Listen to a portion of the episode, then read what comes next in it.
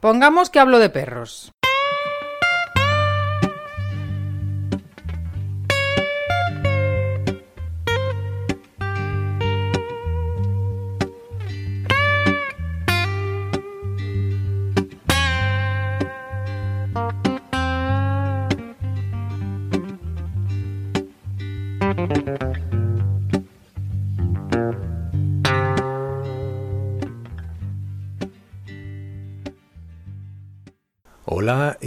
Buenas.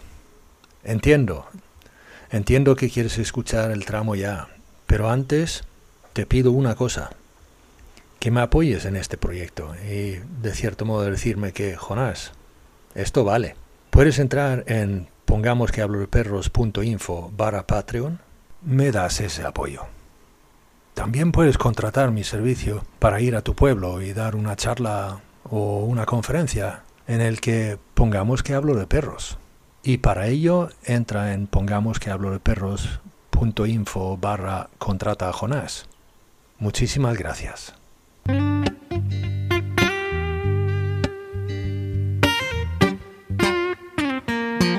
Y es como si el perro entrara en modo reconocible, o sea, yo reconozco ese contexto, yo voy casi con el piloto automático porque mm, doy por sentado que esto es bueno, eso me, mm, me, viene bien, eso no me va a afectar, o sea, em, el mecanismo por el que funciona todo esto es que realmente no activamos el sistema de defensa.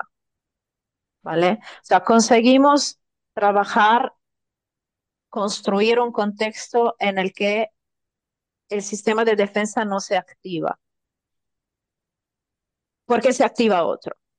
Y entonces, si lo hemos trabajado lo suficiente, eh, el sistema de involucramiento social se activa tan rápido, o sea, ya se activa, ¿vale?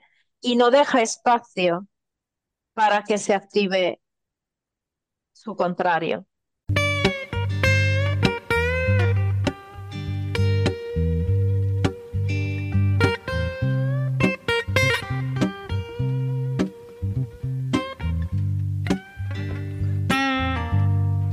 A tu perro le molesta un montón que le tocamos las patas. Le cuesta dejarnos explorar sus oídos o el hecho de darle una pastilla significa un trauma, pues entonces este tramo te interesa. Lorenza Grandori vuelve a viajar con Pongamos que hablo de perros, y esta vez nos guía en una ruta sobre el adestramiento colaborativo, o cuidados colaborativos como solemos llamarlo en español. Porque Lorenza lleva un tiempo junto con Stefania Buonarrota, que es una eminencia sobre este tema.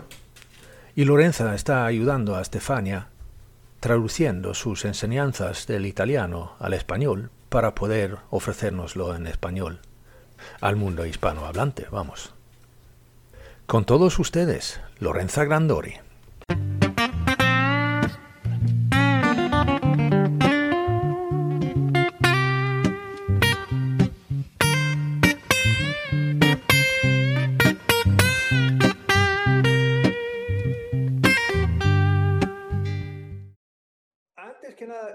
Lorenza, como siempre digo, que es un enorme placer tenerte aquí a bordo. Em, y tú estás ahora con Estefanía eh, y estás haciendo... Em, vale, pues, pues de qué se trata realmente? ¿Estáis eh, intentando o haciendo que eh, un curso o algo así en ese sentido para, para el mundo castellano hablante, ¿no? Sí, realmente, bueno, eh, Estefania ya lleva años trabajando en eso en Italia y, mm, y la idea es llevarlo al español, al habla española, porque realmente hay muchísimo interés. A mí me han preguntado muchas veces compartiendo los vídeos en la página me comentan abajo, me mandan mensajes que, quieren saber más, que quieren trabajar con sus perros. Y entonces hemos dicho, mira, pero ¿por qué no lo, no lo hacemos de forma estructurada? Porque ya ha montado unos cursos mm, muy, muy bien estructurados con materiales fantásticos, perfectos para que el alumno siga paso a paso. O sea, ya hay toda una base de, de contenidos y de experiencia madurada por ella impresionante, brutal. O sea, y entonces mm, le dije, mira, pero tú tienes que llegar a, a, España y a Latinoamérica y al mundo hispanohablante, que es enorme, ¿no? Vamos. Y, y nos hemos lanzado, me dijo, vale, si tú lo haces, si tú traduces todo, pues lo hacemos. Y, y yo dije, ostras, entonces lo hacemos de verdad. y, y nada, pues aquí estamos. Llevo casi un año traduciendo contenidos, cosas, grabando um, materiales con ella y, y, la verdad es que estoy súper contenta. Súper contenta Vale, vale. porque creo que, que sea un proyecto ambicioso uh, del que hace mucha falta. Porque ¿quién no tiene problema de manipulación con sus perros? O sea, uh, hemos tenido todos, más o menos, pero hemos tenido todos y nos topamos con, con muchísima gente que tiene esos problemas. Así que es, es de lo más ¿En qué, frecuente. en, qué se, entonces, si lo puedes resumir antes, o sea, y luego vamos, vamos saliendo por allá, eh, eh, pero resumiendo un poquito en qué se trata, eh, evidentemente, para no revelar demasiado aquí, ¿sabes? Pero, Sí, pero, bueno, pero ahí, bueno, antes de todo eso, te agradezco la invitación porque es una oportunidad para mí estupenda eh, para contaros un poquito más sobre lo que es el adiestramiento colaborativo. Y, y sí, va a ser algo general, o sea, yo in- intentaré daros una idea, ¿vale?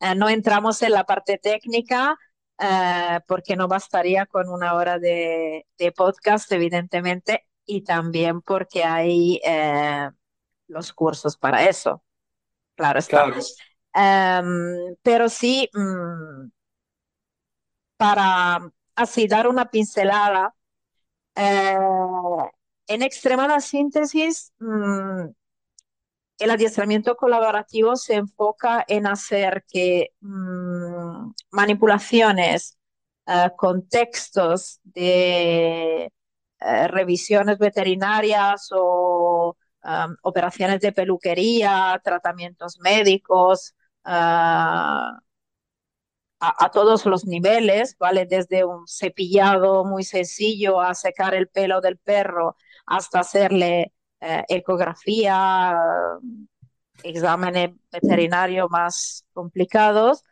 um, sea una, un momento sereno para el perro. O sea, que um, le cambie de alguna manera el chip, ¿vale?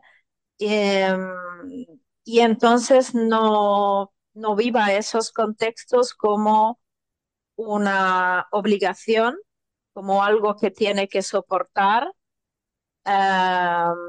sino que además eh, se enfrenta a ello colaborando, o sea, de forma proactiva, eh, empoderándose. Esa es la clave para mí, la, potencia increíble que tiene ese tipo de, entrenamiento. Cambiar la percepción, o sea, no solamente que el perro tolere, se acostumbre, se vaya habituando a las manipulaciones, sino que um, sea protagonista, o sea, la viva como una experiencia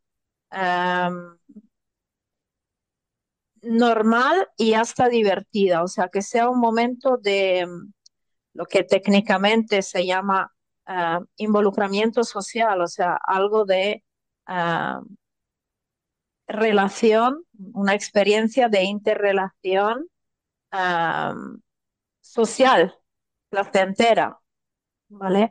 Y eso para mí es una revolución. yo lo, lo, lo, lo encuentro algo um, rompedor. O sea, es, es como una bomba.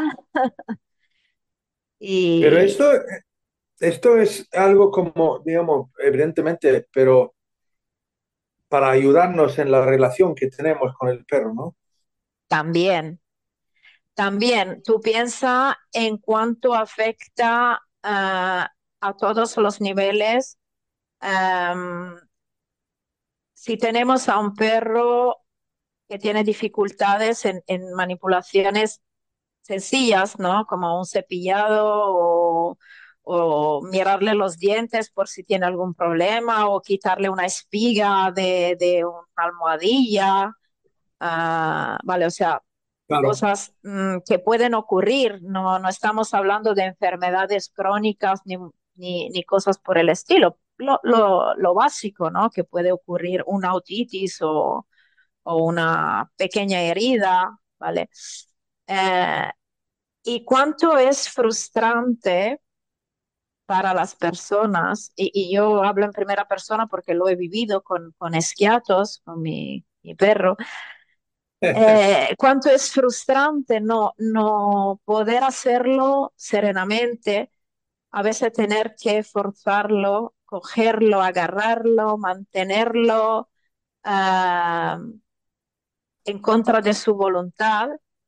Uh, o simplemente estresarlo, aunque no sea algo tan impactante, ¿no? Por algún perro no es un trauma um, propiamente dicho, pero ese gesto de eh, hacer una cosa sí o sí, porque tenemos que hacerla, um, muchas veces nos ocasiona en, en primera persona, en, primer lugar, a nosotros un problema, ¿no?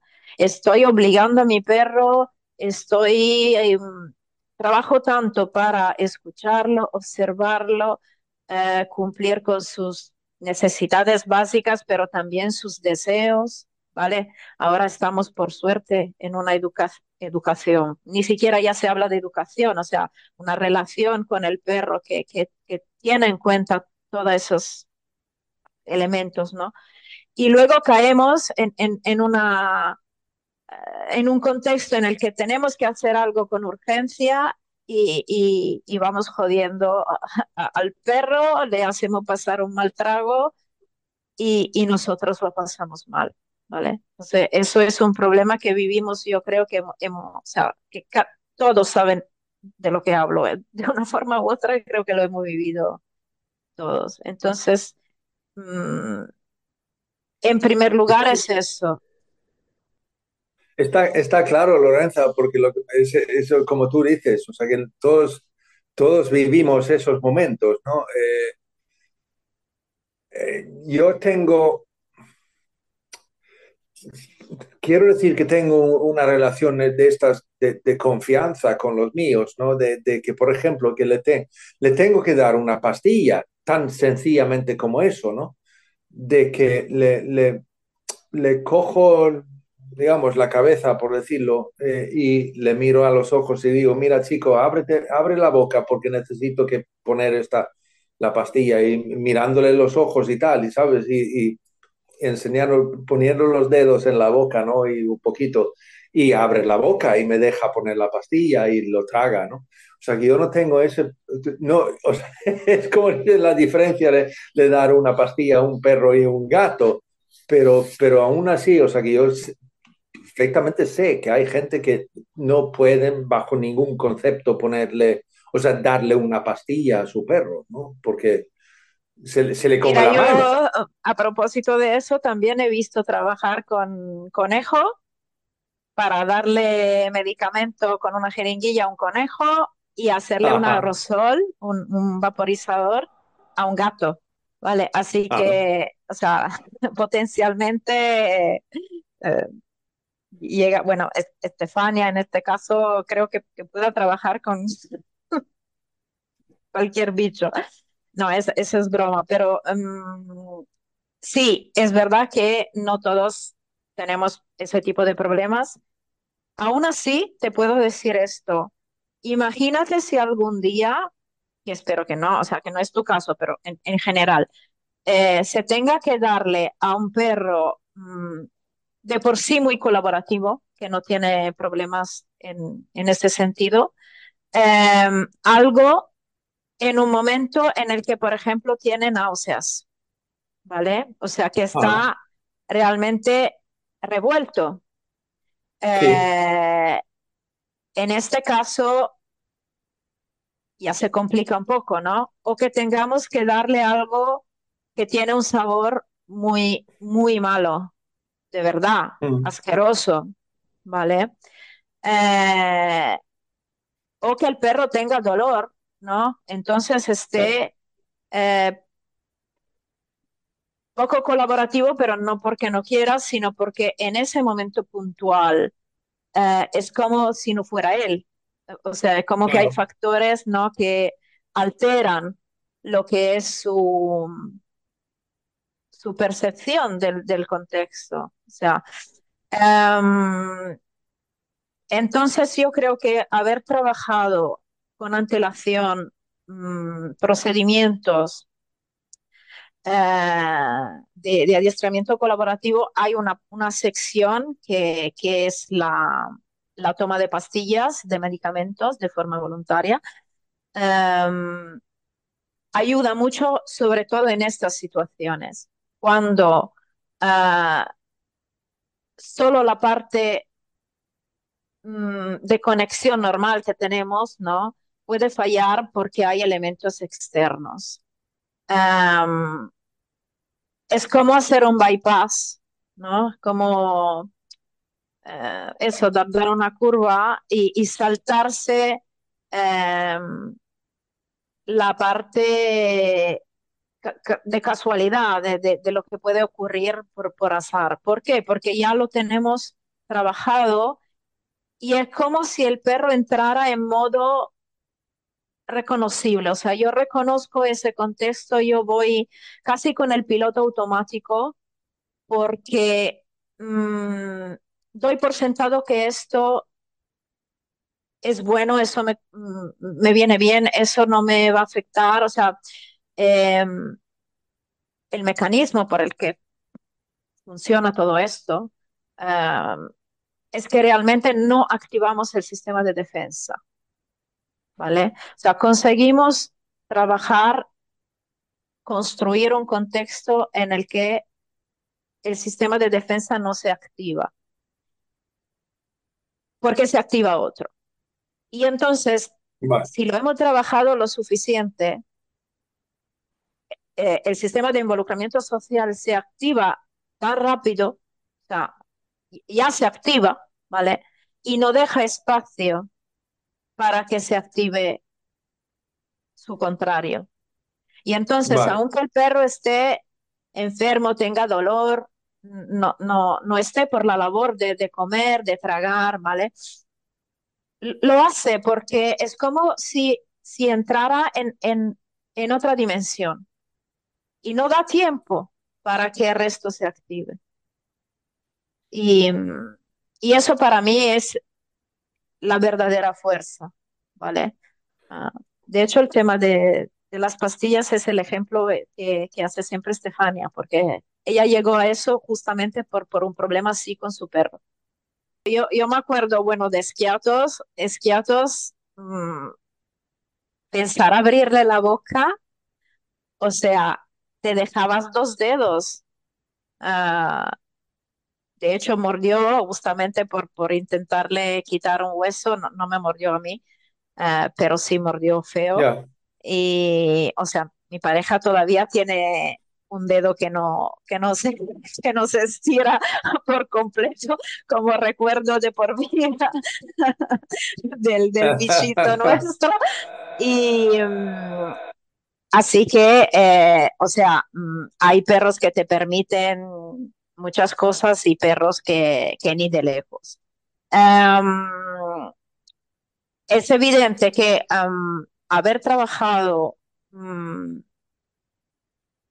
ese- esos protocolos, y, y- y repito, luego a lo mejor lo hablamos mejor, no es solamente cuestión de habituar al perro, ¿vale? No es cuestión de acostumbrarlo, no, estamos hablando, aunque se llame adiestramiento colaborativo, no estamos hablando de eh, robotizar al perro para que ejecute un comportamiento. Eh, a ver, a ver Lorenza. Técnicamente otra eh, cosa.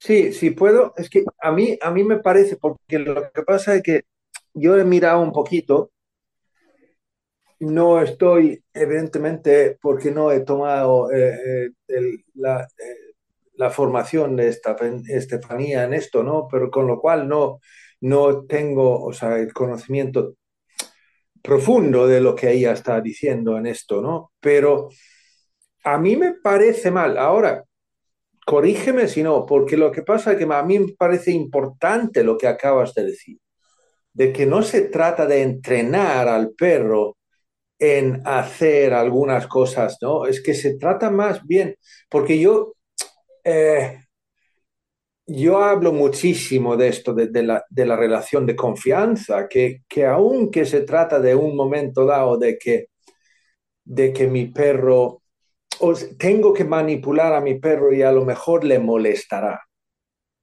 ¿vale? Pero que mi perro entienda que esto lo hago por su propio bien. Y que de eso de cierto modo se trata, de que el perro confía en mí en ese momento, ¿no? Em, sí. Eh, voy por el, voy por el camino. Totalmente, sí. Y un paso más, todavía un paso más.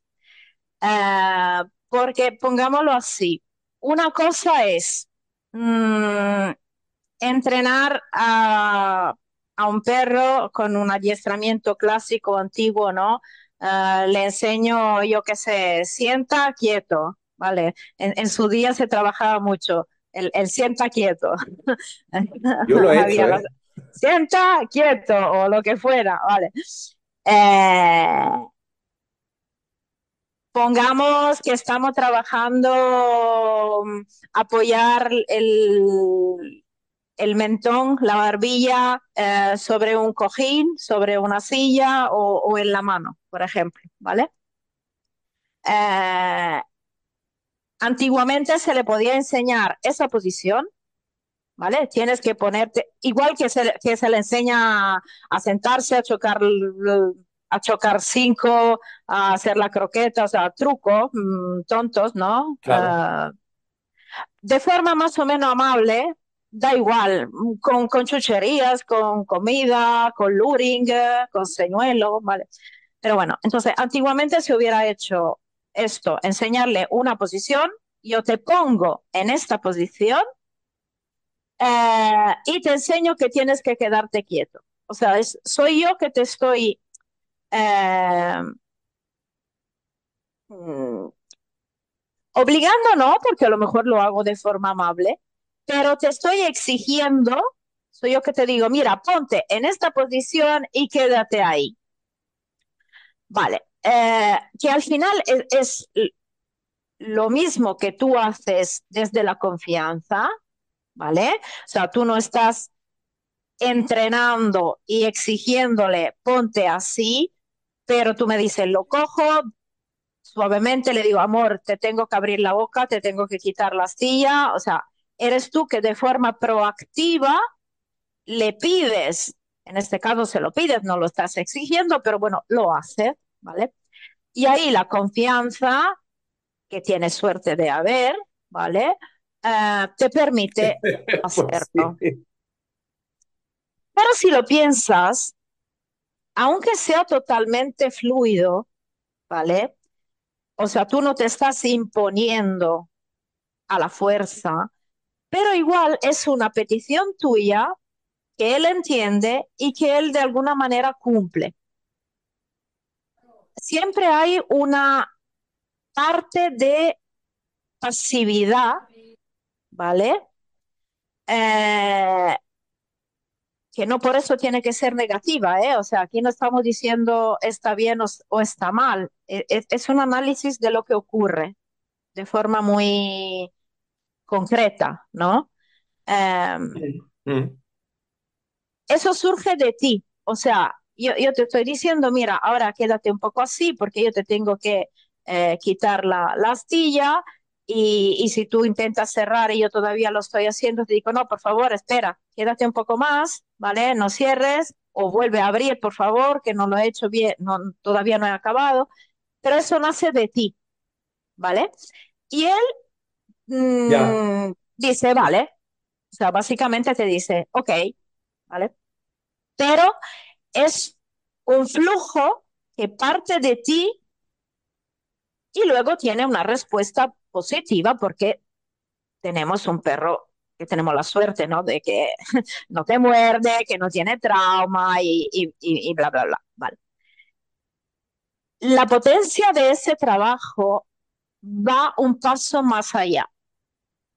Eh, habiéndolo trabajado a lo largo del tiempo, eh, el empoderamiento nace del perro. Tú le haces una propuesta que sería, mira, eh, abre la boca, por ejemplo, hay un gesto, ¿no? Podemos haber trabajado un, un, un gesto. Yo te, te propongo, sí. oye, nene, mm, ¿qué dices tú? ¿Me abres la boca? Y sí, empieza por ti la propuesta, evidentemente, ¿vale? Pero luego, a partir de eso, todos los tiempos, todas las mm, acciones, la marca el perro. Es el perro que deja la boca abierta hasta que tú no has terminado. Mm, eh, es como si la, la pelota tú se la lanzaras a él y luego ya es él directamente que toma sus decisiones. Y eso es un, para mí es un punto clave, ¿vale? Y esa es la diferencia con un adiestramiento clásico, antiguo, de que yo te exijo un quieto y hasta que no te libero, tú tienes que estar ahí, punto. ¿Vale? Es, es, es un matiz. Yo suelo decir muchas veces, sí, yo digo muchas veces eso, ¿no? En, en, en nuestra relación con el perro. Eh, por ejemplo, cuando hablamos de la llamada, de que el perro tiene que venir a mí, ¿no? Y tal, cuando le llamo y tal. Entonces yo digo que, mira, lo único que tienes que hacer, eh, de cierto modo, es hacerle entender al perro que es el perro que es el responsable de estar conmigo y yo no estar con él. Y a partir de ese momento ya tienes, no tienes ningún problema.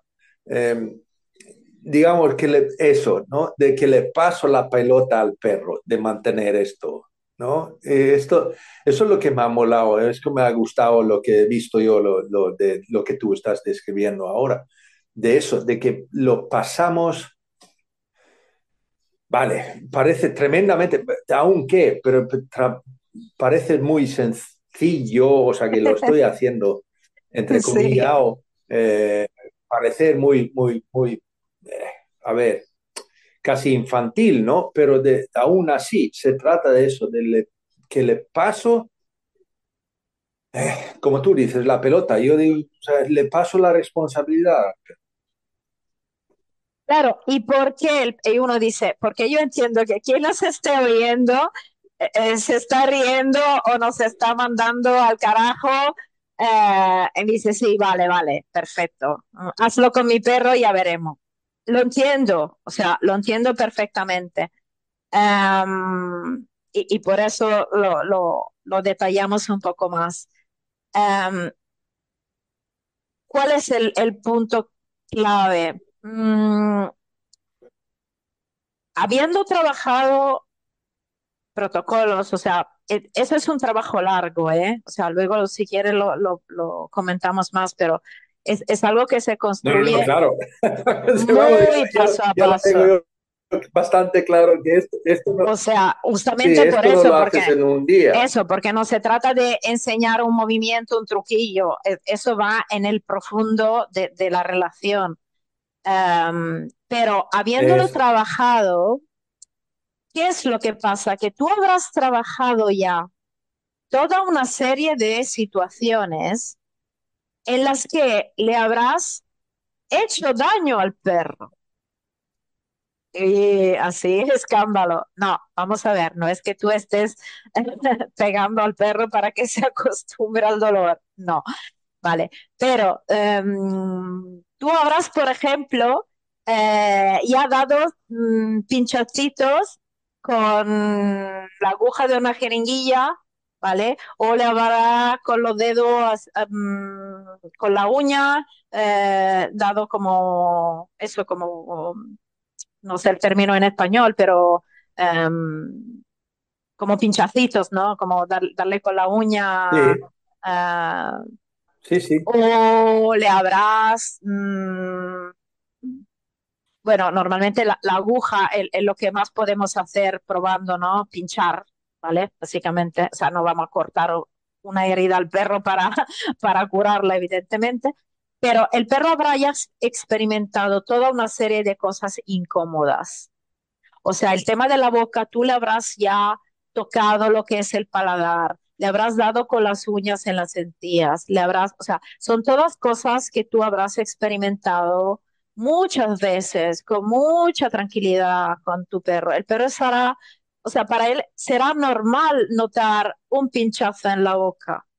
Esa es la diferencia. Entonces, Uh, y, y, es la diferencia con perros que a lo mejor no sean tu perro, que, que nunca te va a dar ese problema.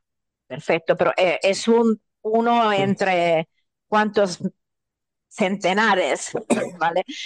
Um, y la diferencia sí. es que con cualquier perro, cualquier perro, tú puedes llevarlo gradualmente a considerar ese tipo de sensación algo totalmente normal, eh, ligeramente molesto, sí, porque claro, no es que anulamos la percepción, o sea, lo que es la parte táctil, la parte sensorial, se queda, es evidente, ¿no? Claro. Pero um, el, el, perro sabrá exactamente de qué va, qué sensación es, Uh, podrá anticipar um, en cada momento y, y por eso seguirá estando ahí a dejarse pinchar, ¿vale? O, o, o a sentir ese escozor, ese, ese dolor, ¿vale? Sí. Mm, porque sabe de qué va, sabe que lo puede tolerar, sabe que es algo que no le va a hacer nada que, que no, no, va a alterar su estado, estado emocional. Esa es la diferencia. Mm. O sea, eh, no que me duele, mmm, me preocupa un poco, pero como eres tú quien me lo hace, lo hacemos. Porque luego hay otro factor, sí, a lo mejor confía en mí, pero que, que luego se lo, se lo haga otro, otra persona, un extraño, va a ser lo mismo. Mm. Vale, ese es otro punto interesante, ¿no? Entonces, la diferencia es esta, que lo hemos eh, sumergido en, en, en, una dimensión mmm, de, de, de, conocimiento, de previsibilidad, de, de reconocimiento. Eh, no sé si se oye, hay Willow que está, está soñando está haciendo unos ruidos no sé si eso entra en el micro, pero bueno, es súper raro, súper no, no, divertido. No te, no te preocupes, vale. no, no, molesta nada. Porque bueno, parece un, bebé llorando, no tengo hijos, eh, tengo perro ruidoso. Bueno, eh, y, eso es un poco el, el poder, ¿no?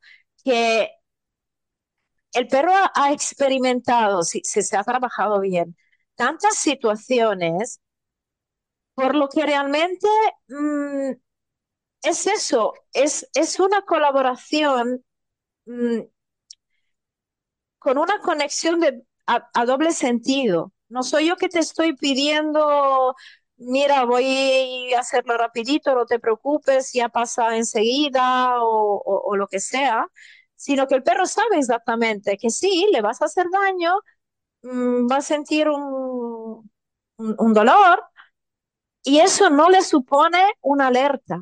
O sea, la anticipación de ese dolor, el perro es consciente, ese es el punto. Vale, así queda claro. eh, el perro sabe que va a ser molesto. No es que para él no es molesto o que no piense que sea molesto porque se lo haces tú y no le va a molestar. No, el perro es perfectamente consciente de que le va a molestar algo. Totalmente consciente. A pesar de esto, lo tiene tan interiorizado que no se activa su sistema de alerta. O sea, a pesar de saber que esto le va a doler, no se activa el sistema de alerta y defensa. Entonces, no es que se activa, pero tú lo compensas con la relación. Es un paso más, no se activa. vamos a ver, de lo que estamos hablando aquí es que no es que reprimimos el sistema de alerta, digamos, de alguna forma u otra, no, no hablo ni, de, o sea, o se hace aparte de, por parte de, recompensa o lo hacemos por parte de, castigo, ¿no? Pero no se trata de eso, se trata más bien de que el perro ni siquiera entra en ello. Eso es el punto clave. Eso es el punto clave. La diferencia fundamental y el motivo por el que me gustaba dar esa charla contigo para subrayar eso, porque esa es la diferencia con enseñar trucos, positivizar eh, y, todo lo que está surgiendo, porque se ven cosas ahí, se, se, pondrá de moda, ¿eh? Ya verás en unos meses cuántos promocionarán esto, pero espero que quien lo haga, lo haga bajo ese enfoque, ¿vale?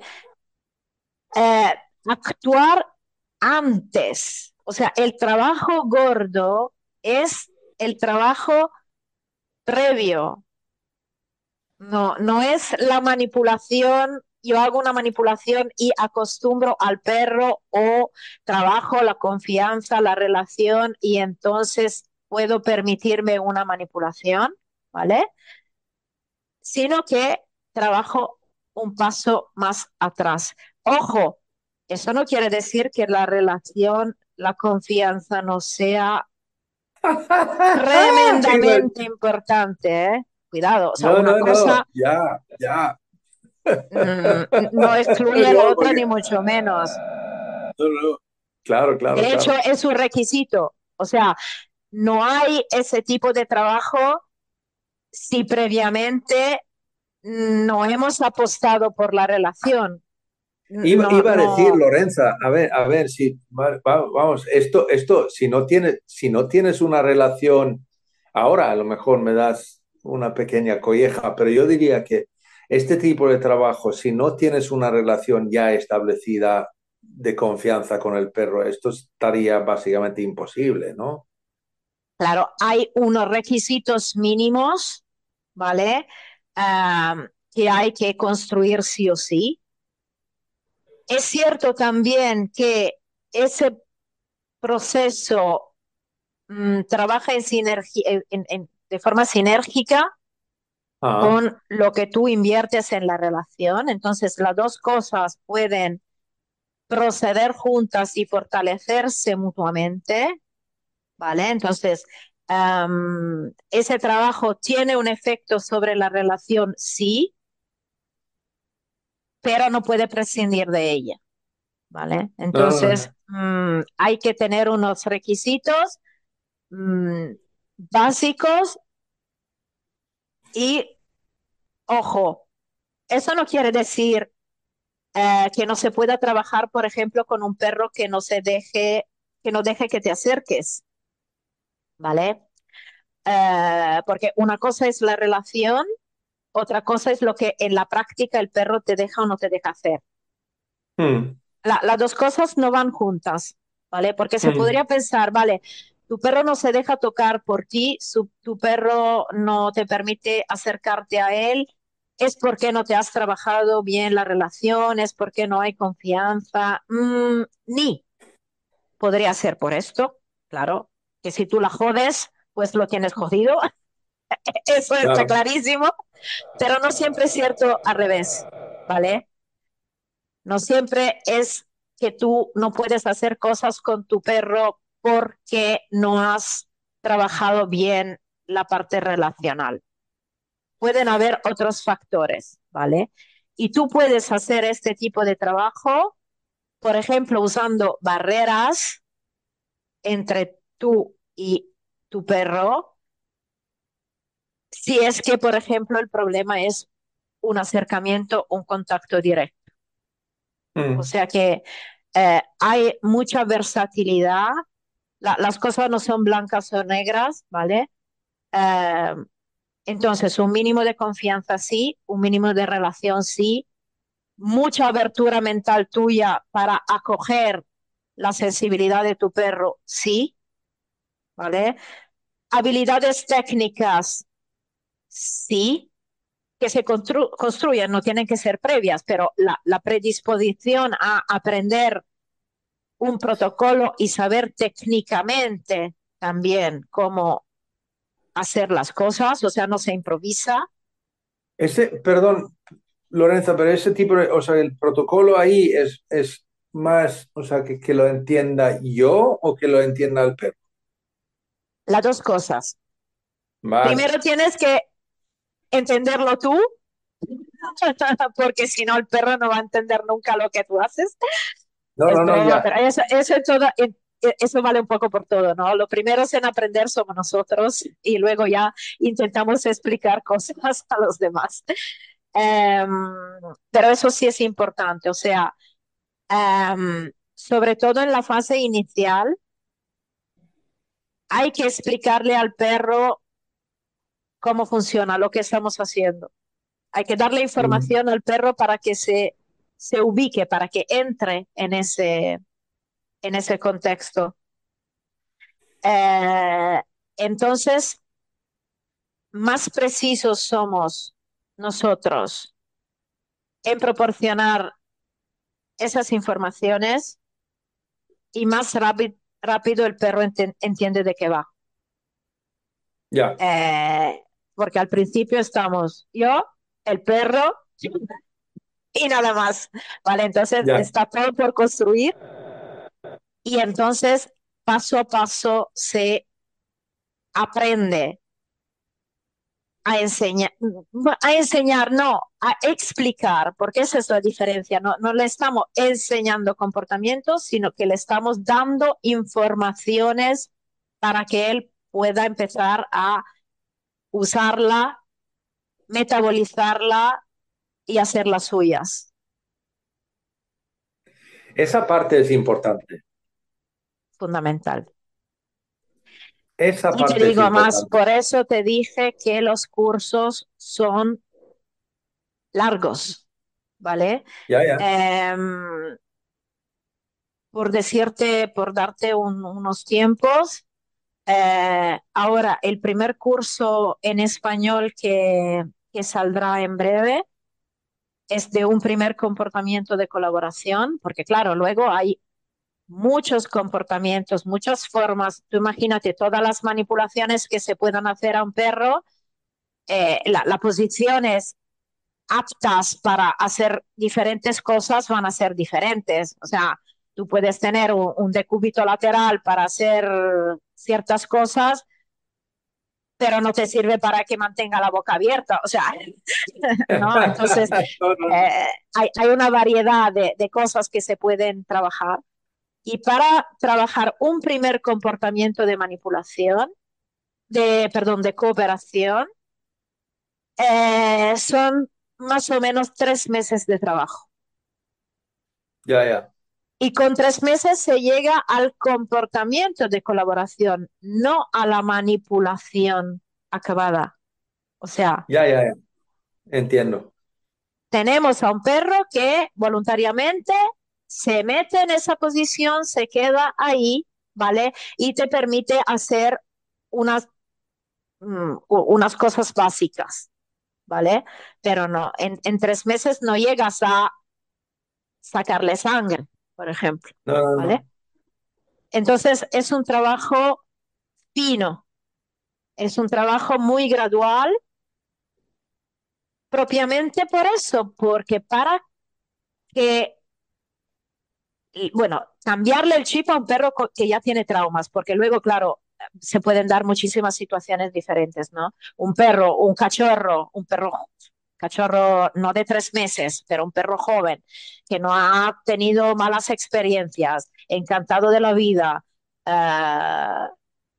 va a ser más sencillo y algunas cosas um, pueden ser más, pueden ir más rápido.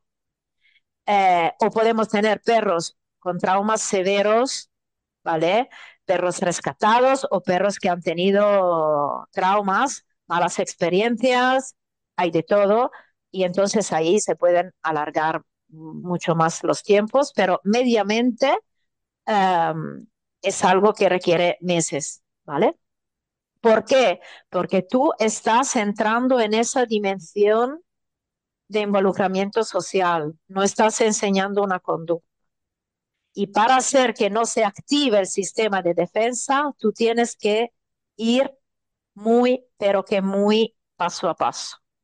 Iba a decir, o sea, que lo que decía antes de lo que, Gandul me deja a mí, o sea, meter mi mano dentro de la boca suya, eh, eso es de años.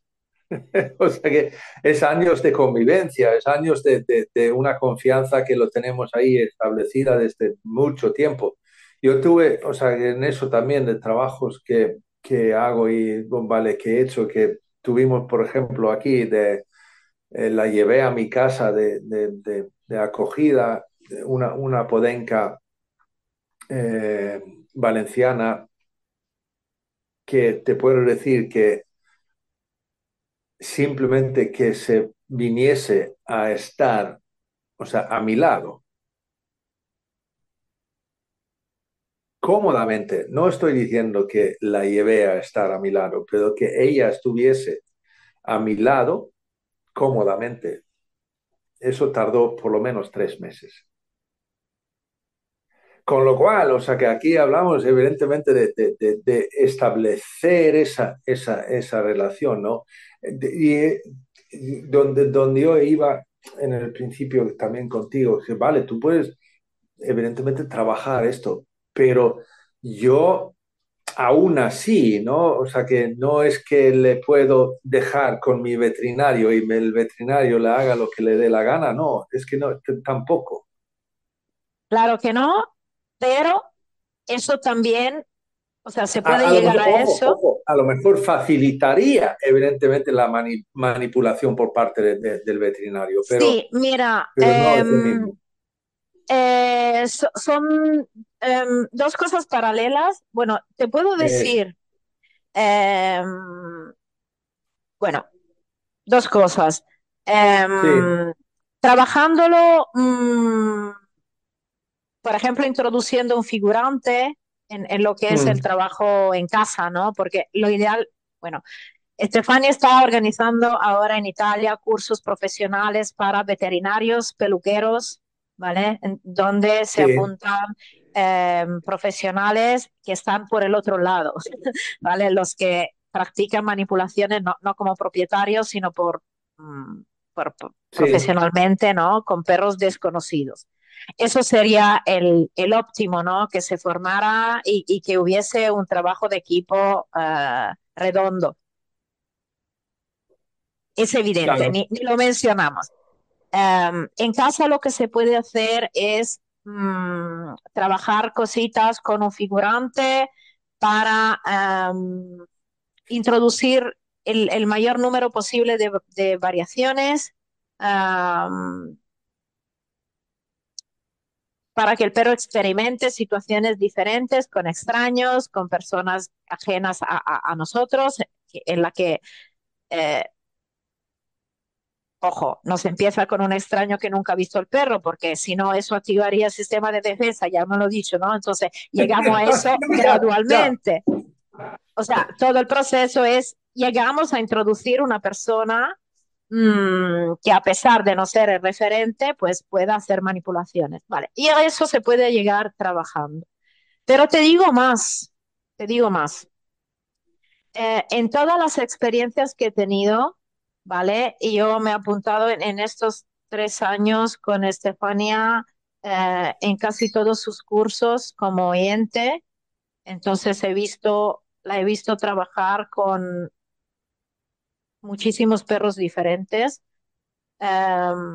Y lo que te puedo decir es que todos los perros, aunque no hayan trabajado esa manipulación en concreto en el veterinario, ¿vale? Por ejemplo, porque han tenido que hacer una ecografía y no habían llegado a em, eh, poner en escena una ecografía con el trabajo diario, ¿vale?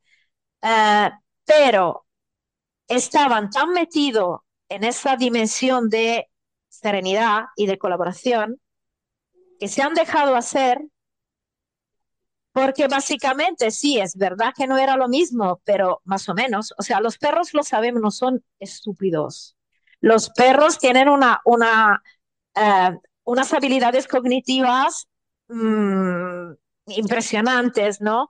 Entonces pueden mmm, hacerse previsiones eh, igual de cosas que no han experimentado directamente. Ah, tienen una capacidad de abstra abstraer conceptos eh, fenomenal. O sea que. ¿Tú, tú, viste, tú has visto eso de, de que el, eh, hace ya, ya, mira, el, el, como yo suelo decir, vive hoy porque mañana se convierte en ayer en un pispás.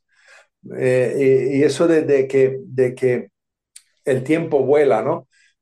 Hace un, de hecho, por eso te digo que ahora no encuentro, no recuerdo si fue hace dos o tres o cuatro meses, pero eh, salió un estudio de que ya habían comprobado a través de un, ahora no puedo decirlo exactamente cómo, pero a través de, digamos, un sistema de inteligencia artificial habían llegado a ver que ratas tienen imaginación. No, no me sorprende en absoluto.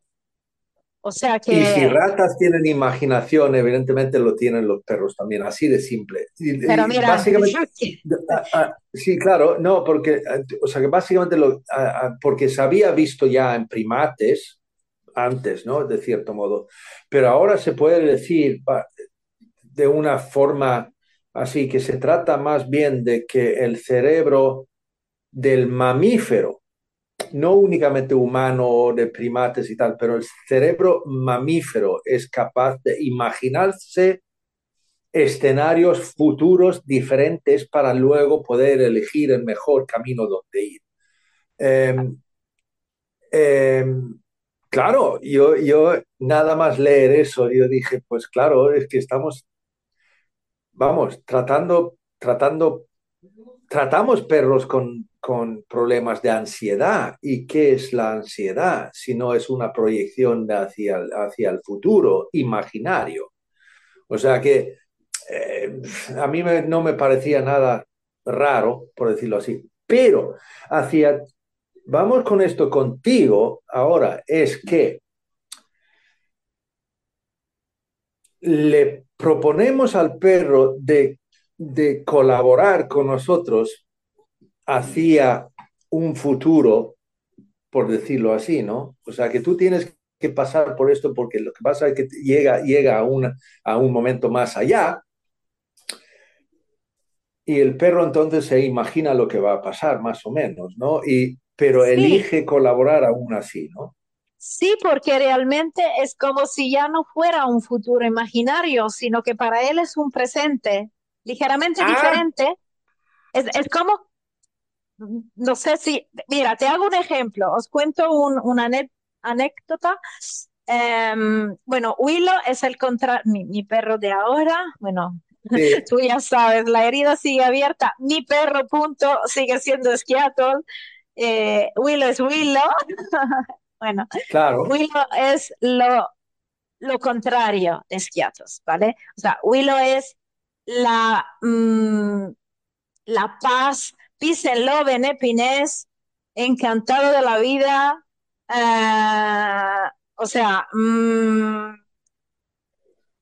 le puede manipular, le puede mover y tal, mm, se deja. O sea, es, es un perro que eh, no reacciona, no, tiene una pizca de agresividad, tiene otras cosas suyas, ¿vale? Pero en esto, o sea, entonces, problemas de manipulación en cuanto tal, mm, hasta ahora no he tenido. Eh, le hicimos varias mm, revisiones, varias, unas, tampoco muchas, pero en tres años pasó. Sí, o sea, em, sacándole sangre, ¿vale? Y él se deja, está sentado, tú lo, lo abrazas, no, lo, no, no tienes que mantenerlo a la fuerza, ni mucho menos, o sea, mm, le puedes apoyar una mano para, como una caricia, ¿no? Como para tenerlo mm, arropado, eh, pero sin, sin, sin abrazarlo, sin cogerlo, ¿no? Quiero decir, el veterinario le puede sujetar la pata y sacarle sangre mientras que le mantiene la pata. Él no retira la pata, no hace cosas raras. Ah, vale. Mm, pero porque es un perro que se deja, no porque le gusta. O sea, él, él mm, el, miedo lo tiene, ¿vale? O sea, no, no es que, que esté relajado, está un poquito rígido, ¿vale? O sea, el sistema de defensa está activo, pero se deja. está ahí. Sí, sí, sí, pero es manejable, es un perro sencillo bajo ese punto de vista, ¿no? Es el sueño de los veterinarios hoy en día, ¿vale? Eh, y siempre me hemos hecho así, o sea, que el, el, la poca veces que pasó, pues el, el, veterinario le cogía la pata muy delicadamente y todo eso, pero bueno, así era, sentado.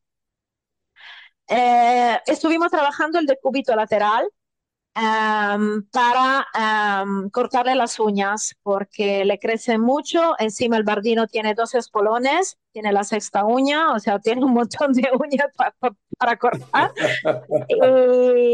y, bueno, y eso sí le molesta mucho. O sea, el, eh, el, contacto, la sensación física de, de tocarle las uñas era algo que le molestaba y te retiraba la pata. Entonces, claro, fue una de las primeras cosas que trabajé con él, eh, con Estefania, el, el decúbito lateral, o sea, echado de lado, eh, apoyado en, un costado.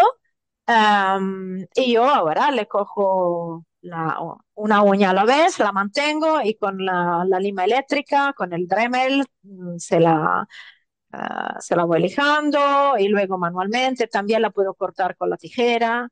O sea, que, según el caso se deja hacer en esa posición. Vale, perfecto. Bueno, la última vez que estuvimos en el veterinario para hacerle la, sacarle sangre, eh, estuvimos charlando con el vete porque es súper simpático, estuvimos charlando un rato y él se aburría y entonces se, se durmió prácticamente, o sea que se echó de un costado y, y, estaba así, ¿no? Como, como en decúbito, pero durmiendo prácticamente. Y luego llegó el momento de sacarle sangre y el veterinario dijo, pues vale, entonces eh, lo, ahora le, la hora le sacamos. Y le dijo, nene, ¿qué hacemos entonces? ¿Está listo? Que no es una señal, no son palabras que reconoce, vale, o sea, es, es un dirigirse a él hablándole. Y, y tenía en mano el lazo, o, o no, la siringuilla directamente, porque él no, no se lo hace con el lazo. Y bueno, el perro, eh, Willow tiene una señal, técnicamente es un pulsante de activación, o sea, además de una posición de cooperación, él me hace una señal a mí que me dice, empieza, ¿vale? O sea, él me dice, dale, ¿vale? Estoy listo, sí, sí. Sí, sí, y sí, más que estoy listo es, empieza ya, o sea, dale. Es, un, actívate tú, me activa él a mí, ¿vale? Em, bueno, estaba ahí, mira, el veterinario le estiró la pata, o sea, le dio la pata, que es la señal de, de el pulsante de activación, como decir, venga, aquí, yo estoy aquí, pues ya entiendo que me tienes que hacer cosas, pues vale, toma la pata. Y les, le sacó sangre así, que nunca lo habíamos trabajado antes, o sea, yo no le había cogido, ni un extraño le había cogido la pata en esa posición, ni le había simulado el pinchazo con jeringuilla, o sea, ni mucho menos. Pero para él era tan normal encontrarse en esa posición, saber que le iban a pasar cosas en las patas, intuyó que el veterinario se estaba acercando para hacerle algo Y él dijo, pues venga, hazlo, haz lo que tú quieras, ¿vale? Sin saber realmente siquiera lo que le iba a ¿El hacer. qué, no? Claro.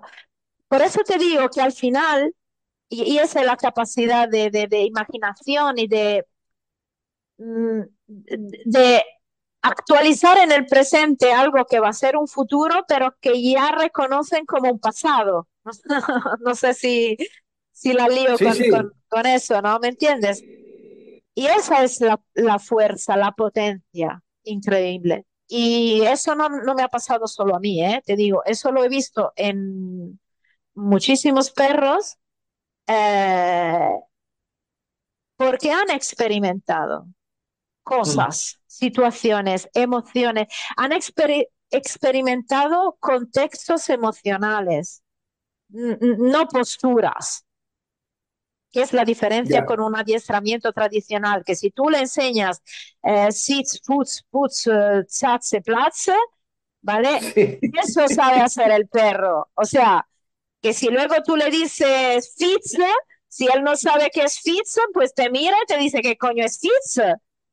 O, o sea, porque no has tú asociado una conducta formal, estética, pura y dura y estéril a una palabra, ¿vale? No, no, nada que ver con esto, nada que ver.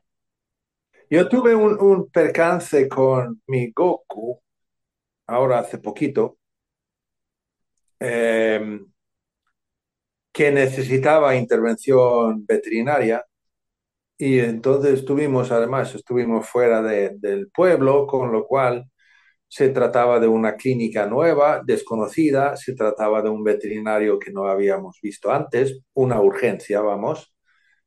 Y entonces había un momento que el veterinario me dice a mí, que le voy a le tengo que poner una vía. Me lo dijo a mí. Entonces yo le dije, díselo al perro. Ya, Y me mira, ¿cómo? Expli- Por favor, explícale a mi perro lo que le vas a hacer. Y me miraba claro, como si yo estaba... y Yo digo, no, no, no, en serio. sí, sí, Habla con mi perro, explícale lo que va- le vas a hacer. Y yo le digo, mira, el caso es que este, además, es donante de sangre, o sea, que le han pinchado unas cuantas veces ya. O sea, le, ha- claro, o sea, le han puesto vías ya. Con lo- o sea, que no hay, le han puesto vías en, en el en, en la vena yugular, en el cuello. O sea, que tú ahora le vas a poner una vía en la pata, con lo cual eso no le va a molestar ni lo más mínimo. Vale, le va a molestar, evidentemente. Pero díselo, explícaselo. claro. Sí, sí, pero esto sigue puedo, siendo, te puedo decir que lo tuve que hacer yo porque el veterinario no tenía ni idea cómo. pero mira, si estamos hablando que todavía el veterinario te dice que si el perro gruñe, lo tienes que regañar porque si no aprende que en el veterinario tiene que gruñir. por- o sea, vamos, estamos, o sea, todavía A ver, tú y yo ahora estamos hablando de un nivel ciencia ficción, cuando en la, re- en la realidad nos topamos con que el mismo veterinario te ve- aquí te vende collar de ahogo o, o te aconseja Ya, ya, ya. técnicas, vamos. Así que, pero sí, o sea, em, para mí esa es la base, probablemente quien, quien nos escucha, que, quien te sigue, ¿no? Eh, que sigue tus, tus podcasts, no se sorprende cuando tú le dices pregúntaselo al perro, ¿no? O sea, a, oír eso no se sorprende, pero hay un mundo fuera que todavía le, le sonará como que somos muy hippies, ¿no? Que, eh, Sí, sí, somos pero bueno, eso, la, la, Eso. eh, ¿qué, qué era eso de Edgar, ¿no? De, de, de, de la nueva ola de, de- ¿qué sí, los perros de- cristal. Sí, Por eso te digo que al final, bueno, pero eso ni lo mencionamos, o sea, que lo damos por sentado. Y, mm, pero insisto, em, porque sé que la mayoría de las personas no tienen la suerte de tener perros que espontáneamente te permiten em, interacciones físicas de ese tipo. No, no, no, está ¿vale? claro, está claro. Porque, y, y, mm, y creo que es muy importante separar las dos cosas para que no piense la gente em, que si no puede manipular a los perros, lo, lo que dije antes, es porque mm, no, lo, no los está escuchando suficiente o no es suficientemente respetuosa, porque, repito, las dos cosas pueden no ir juntas.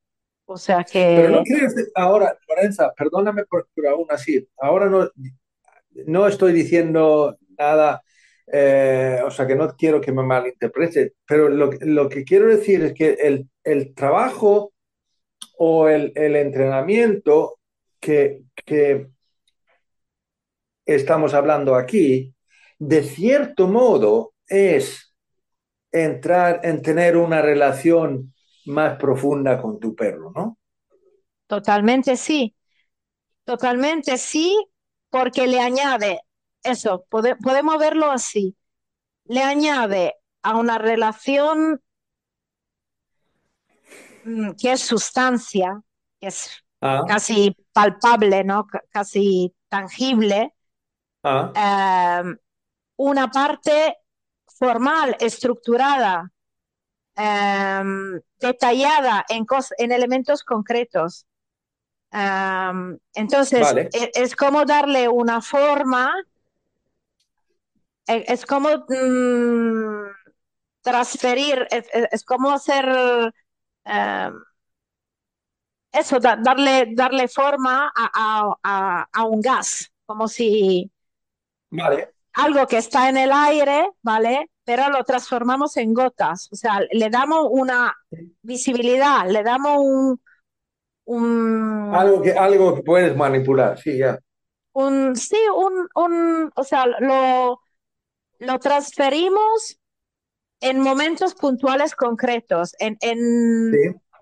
operaciones físicas, en, en movimientos, en, en posturas, en contextos prácticos.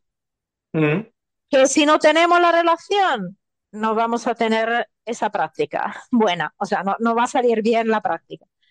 Eh, es como un, es como una hoja de cartabelina que, que ponemos encima, no sé si en español existe la cartabelina, esa, esa carta transparente, ¿no? Que se usaba para recalcar, para ver lo que hay debajo, para ver las líneas, ¿vale? Entonces, tienen que haber las líneas, o sea, hay una, una base que tiene que estar ahí. Y luego le sobrescribimos, ¿vale? Le añadimos un, un nivel, un plano práctico de, de cosas concretas. Porque muchas veces ese es el punto crítico de la relación, que el, motivo por el que no basta con la relación. Porque aunque haya confianza, aunque haya todo el resto y se haya hecho todo perfecto, eh, en, en, el momento práctico, repito, de dolor, de malestar, que si el perro tiene náuseas, que si esto, que si lo otro, no lo logramos, ¿vale? Y, y ese bypass, esa, esa forma de, de dar un, un atajo, es un atajo, pero por, por un camino largo. o sea, el atajo lo tienes después, pero antes Sí, sí, entiendo, te has alargado entiendo. mucho el, el, camino, ¿vale? Pero te permite um, cómo expandir la parte relacional, porque la vas concretizando en, en cosas prácticas, concretas, ¿vale? Y... o sea, a, a, a ver, eh, porque lo que, lo, el, el, caso es que aquí yo, yo ya, me, ya me conoces, o sea, que yo hablo, hablo mucho de, de eso, de, de, de la, la, relación de confianza y, y respeto, ¿no? Y, y, aquello, y establecer ello. Eh, porque yo creo sinceramente que si, si, si hay una confianza profunda, entonces sí que puedes, de cierto modo, hacer cosas que a lo mejor no podrías hacer con otros. Pero, ¿tú crees que aquí viene otra en ello, de que tú crees que el trabajo que, o el entreno que de, de, de esto colaborativo puede repercutir positivamente en la relación para establecer una relación más, más de confianza más profunda? Estoy totalmente convencida, o sea, lo, lo veo, trabajándolo lo veo, o sea, no tengo duda ninguna. Eh, mira, te puedo contar, bueno, a ver si algún día haremos una entrevista también con, con Ana, que a lo mejor escuchará este podcast. Um, yo estuve trabajando un tiempo con Ana uh, sobre otras cosas, o sea, empezamos con problemas de relación. ¿De qué, perdón, pero ¿de qué Ana estamos hablando? Eh, Ana de Panchi, no, no, Ana de México. Ah, vale, vale. Ana de México. Y bueno, por privacidad no digo más, porque no, pero bueno. Eh, No, ya. Y, mm, o sea que fue un online hace tiempo. Y empezó todo por, por, por, un, por el tema relacional. Yo no, no voy a entrar en, en, los detalles también porque son delicados, hay una parte de Claro, privacidad claro. importante, pero bueno, eh, es una situación difícil. Un perro grande, 35 kilos, 30, 35 kilos, um, reactivo, con comportamientos agresivos. Es un perro que muerde, vamos. Mm. Sí, sí. ¿Vale? Eh, que puede morder y con traumas, con mucha desconfianza en, en sus referentes, o sea, problemas, problemas, ¿vale? Sin echarle la culpa a nadie. Situación, situación complicada, punto. Un punto de partida Sí. complicado. Empezamos trabajando otras cosas. Eh, aprender a observar al perro, escucharlo, las bases, el ABC, ¿no? De, de esas cosas, el paseo. Uh, ella se ha escuchado muchos podcasts, muchas cosas, o sea, empezó a estudiar y tal, y lo hizo fenomenal. Vale. Tuvimos una mejora, evidentemente. Mm. O sea, tú estás Mm. apostando por la relación, entonces eso lleva mejora sí o sí. O sea, Sí, que, sí. que te lo digo yo, o sea, lo saben. Vale. Y luego introducimos el tema de, del adiestramiento colaborativo, porque un problema muy grande que él tiene es con los movimientos de las manos. Eh, es un perro que no se deja tocar nunca. O sea, eh, Ah. es un problema gordo. Él tiene un problema grande con las manos. Empezamos muy poco a poco. Yo no sabía hacia dónde hubiéramos podido llegar. ¿Vale? Eh, yo te puedo decir que mmm, eso sirvió a Ana para confiar en su perro. O sea, no Ah, solo mira. el perro aprendió a confiar más en Ana, pero también al revés, al revés. O sea, eh, ella superó a través de ese trabajo tan gradual el miedo. Yo me acuerdo que me decía, no, no, eso, eso no puedo hacerlo, es que me muerde. Y digo, claro, te va a morder si lo hacemos ya, o sea, si, si haces eso, te muerde. Tienes totalmente razón. O sea, estamos, es verdad. ¿Vale? Claro. Pero es que no vamos a hacerlo así, o sea, no lo vamos a hacer. Vamos a trabajarlo poco a poco. Y ahora eh, ella le pone la pipeta de antiparasitario, eh, le pone, le, le pasa una, le abre la oreja, le abre una, mm, per- el- perdona, les- le, les levanta la oreja, se la sujeta bien abierta con el canal abierto, le pasa una gasa con el dedo en, en la oreja, ¿vale? O sea que O sea, está le, en la cara, en la puede, cabeza. le puede limpiar los oídos. Eh, todavía no es una limpieza propiamente dicha, no estamos poniendo productos, ¿vale? No, no, Pero ya, una ya, gasa vale, con vale. alcohol, o sea, puede pasarle una gasa con alcohol, ¿vale? Hemos llegado a Vale. ese punto y, mm, o sea, mm, ahora le puede tocar las patas y llegar a tocarle entre las almohadillas, cosa que antes ella me decía, es que yo no le voy a tocar la pata, es que si yo le rozo la pata me muerde. Vale, o sea, él, él, la mordía de noche, si durmiendo ella lo tocaba en las patas, él la mordía durmiendo, mientras que ella dormía, imagínate. Hemos llegado a eso, pero mm, no quiero contarte más, quédate con esto.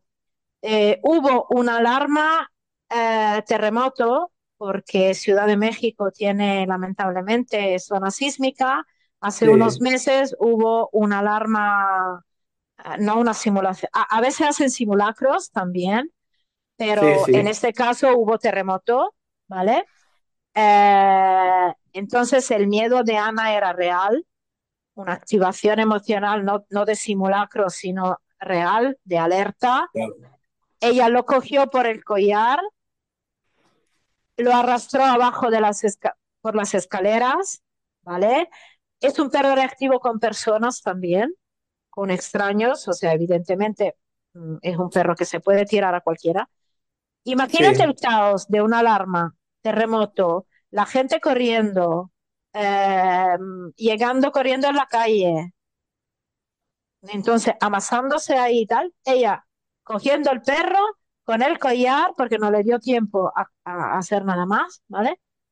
Arrastrándolo abajo y él se dejó agarrar por el collar, arrastrar por las escaleras, manteniéndolo sujeto por, por, por, el collar, en medio de la gente, con los gritos, con las sirenas, o sea, ¿vale?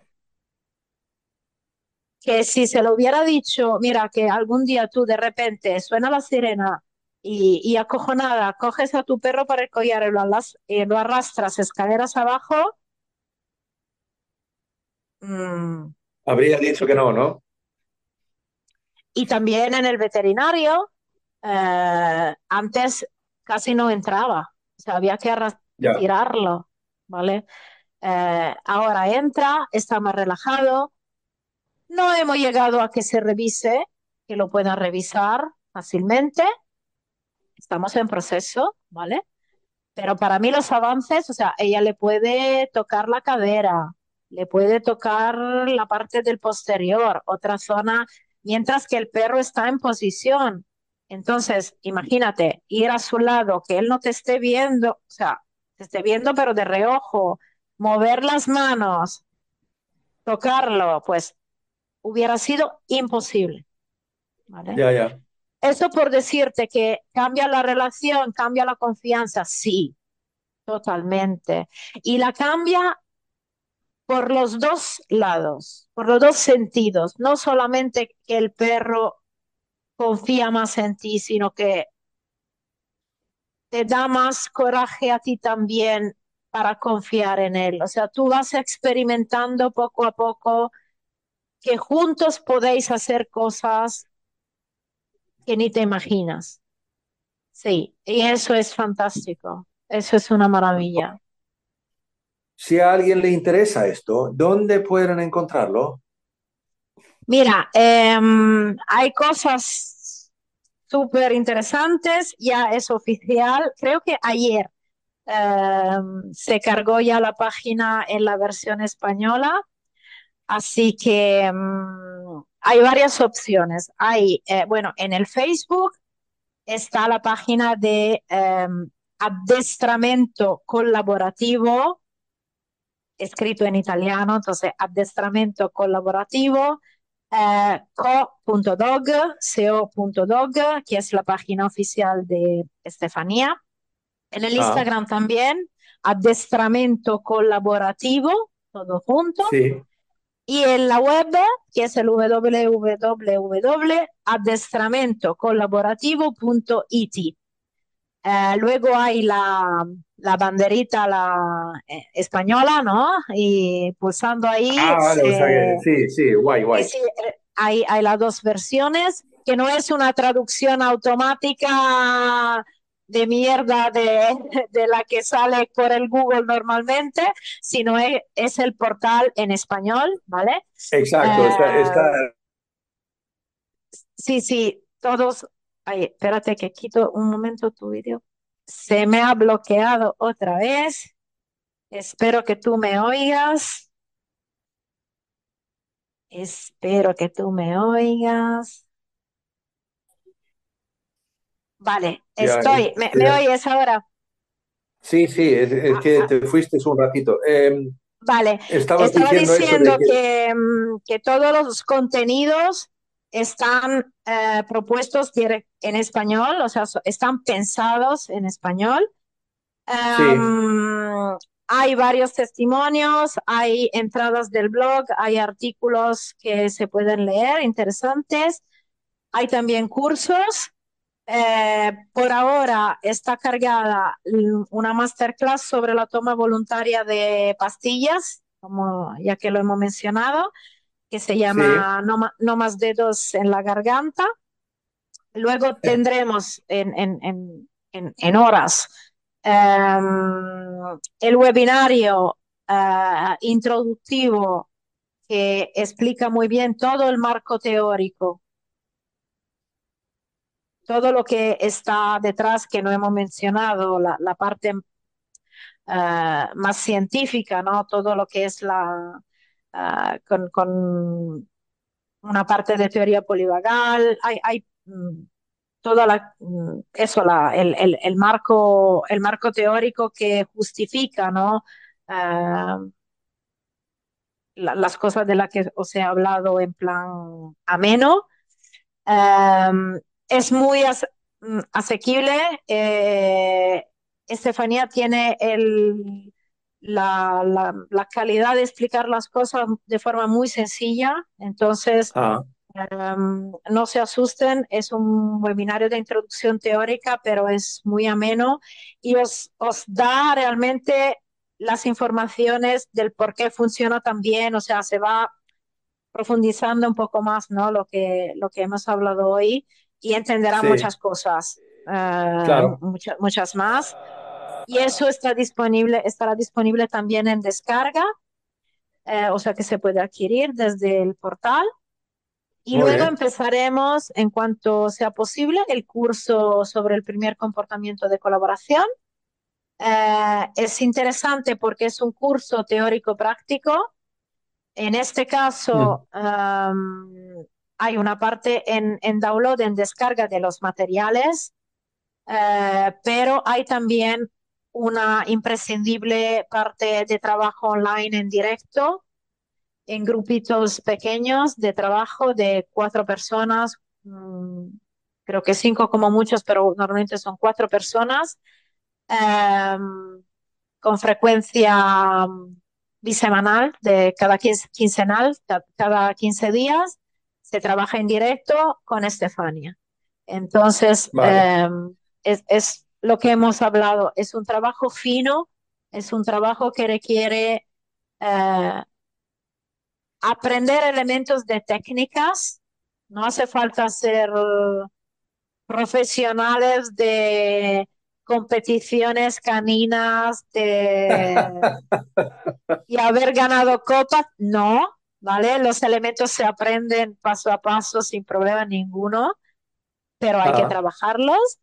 Y, y eso da una dimensión también muy cercana, o sea, porque no lo hemos mencionado, pero evidentemente el protocolo no es estándar.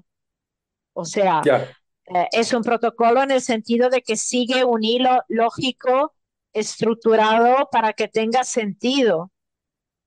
claro, Eh, pero luego, cada perro es un mundo, cada binomio es un mundo.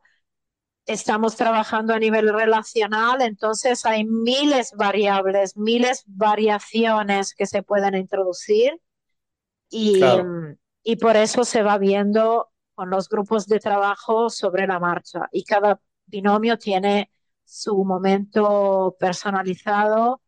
Uh, hay también grupos de Facebook para compartir todos los vídeos de las sesiones que uno hace en casa y Ah, ella es una monstrua realmente, o sea, yo le tengo un aprecio impresionante, es una profesional uh, por la dedicación, por el tiempo, por las energías que es estar detrás de grupos a diario. ah, Mm, Yo no lo haría, de hecho, yo no, no, ni me sueño, ni podría en mi vida, en cuatro vidas, hacer el trabajo que ella hace. Y eso, iremos compartiendo cosas. En la página hay vídeos también de pequeños vídeos de, de sesiones, de manipulaciones, de compañeras, de, de alumnas.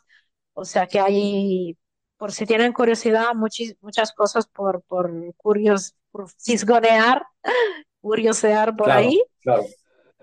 Y No, no, o sea que no, no, no te preocupes, no te preocupes, yo voy a poner enlaces en, en, en, en las notas eh, a, a todo lo que has mencionado, con lo cual ahí lo pueden buscar. Esto, eh, curso, curso de esto en, en español, ¿viene pronto o está en marcha ya? O, Está en ¿puedes marcha, decir sí, sí, sí. Está, Vale, mira, vale. el curso ya, eh, te digo, el, la masterclass de pastillas y el webinario teórico mm, ya están en, en, en el- la web, o sea, cuando saldrá Ajá, el podcast ya estarán para poder descargarse. Y el vale, curso, en cuanto tengamos las inscripciones, eh, ya empieza, ¿vale? Em, se accede mediante candidatura, es decir, que hay que contactar con Estefania. Ella hace una pequeña entrevista, pide algunas informaciones, sí, em, porque hay que eh, planear el tipo de intervención, el tipo de, eh, de trabajo, ¿vale? Entonces hay que proporcionarle antes una, una serie de, de detalles. En el caso, Mm, eh, eso para, para cerrar el círculo y, y volver a lo que tú decías antes de la relación y de la importancia que tiene la confianza, si hubieras situaciones mm, especiales eh, que Estefania opina mm, que se tienen que trabajar antes, previamente, ya, ¿vale? Ella proporciona indicaciones sobre las que pueden ser las prioridades, la- las criticidades y, y eso, o sea que no, no te vende el curso sin más. Eh, vale, también en la parte de candidatura hay una, una forma de, de asesoramiento indirectamente hablando vale, y ya está en marcha, o sea que ya está recogiendo eh, candidaturas a través de, por ahora, del correo electrónico. Ok, luego habrá un, un, un- botón también en, en la web para contactar directamente. claro. Y yo estaré como traductora, así que eh, me tocará tener los directos y encargarme de, de eso, pero con muchísimo gusto porque yo estoy apostando mucho, mucho por, por ese proyecto. Le tengo mucho cariño y muchísima ilusión y, y espero que esto tenga el espacio y el, y el, el éxito que se merece, porque Pues me, vale me la pena. alegra, me alegra de verdad, Lorenza, porque ya sabes que te estimo eh, y eh, en ello te- os eh, espero que tengáis suerte y que, que llegáis a, a gente con esto, ¿no? Básicamente, se puede, para concluir aquí, entonces podemos decir, si tienes un perro que no te deja tocarle las patas para cortarle las uñas o más allá, aquí tenéis una, una forma de a lo mejor poder mejorar esa situación mucho. Rotundamente sí. Así que nada es perdido. No den por sentado de que eso no lo vais a, hacer, a poder hacer nunca. Um, a veces el camino existe y hay que empezar a dar el primer paso. Y yo te agradezco muchísimo, muchísimo, muchísimo la, haberme, haberme invitado y haberme dado esa oportunidad porque sé que es algo uh, relativamente nuevo que puede sonar um, un poco raro, ¿no? Sobre todo llamándose adiestramiento colaborativo, se, se puede pensar que sea algo uh, muy fuera de, de, nuestra filosofía, ¿no? Que es la que compartimos. Y um, espero haber dado elementos para hacer ver que realmente no encaja perfectamente, sino que es una sinergia y, te lo agradezco de, de, corazón como siempre y, y haces que yo hable casi dos horas sin darme cuenta, así que tienes un mérito, vamos. ay, ay, ay, ay. Vale, Lorenza, un gusto tremendo, eh, como siempre, eh, tenerte aquí a bordo de, este viaje. Así que gracias. Gracias a ti y a todos. Y con eso terminamos. Muchísimas gracias, Lorenza. De verdad, un placer hablar contigo cada vez que lo hagamos. Gracias a ti que estás escuchando. Y esto ha sido el vigésimo quinto tramo del sexto viaje de Pongamos que hablo de perros. Y eso cierra este sexto viaje. Pero pronto empieza el séptimo. Em, y si te gusta lo que estamos haciendo aquí, pues pongamos que hablo de perros.info. Ahí están todos, todos los tramos de estos seis viajes que hemos hecho hasta ahora. Y como dije, vendrán más. Hasta el siguiente tramo.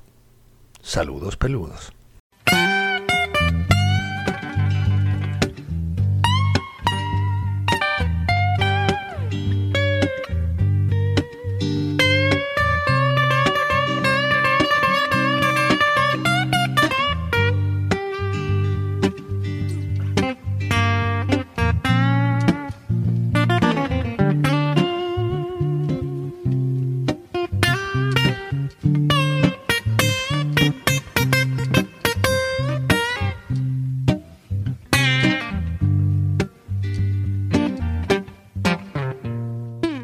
Pongamos que hablo de perros es un podcast producido y presentado por Jonas Tulin.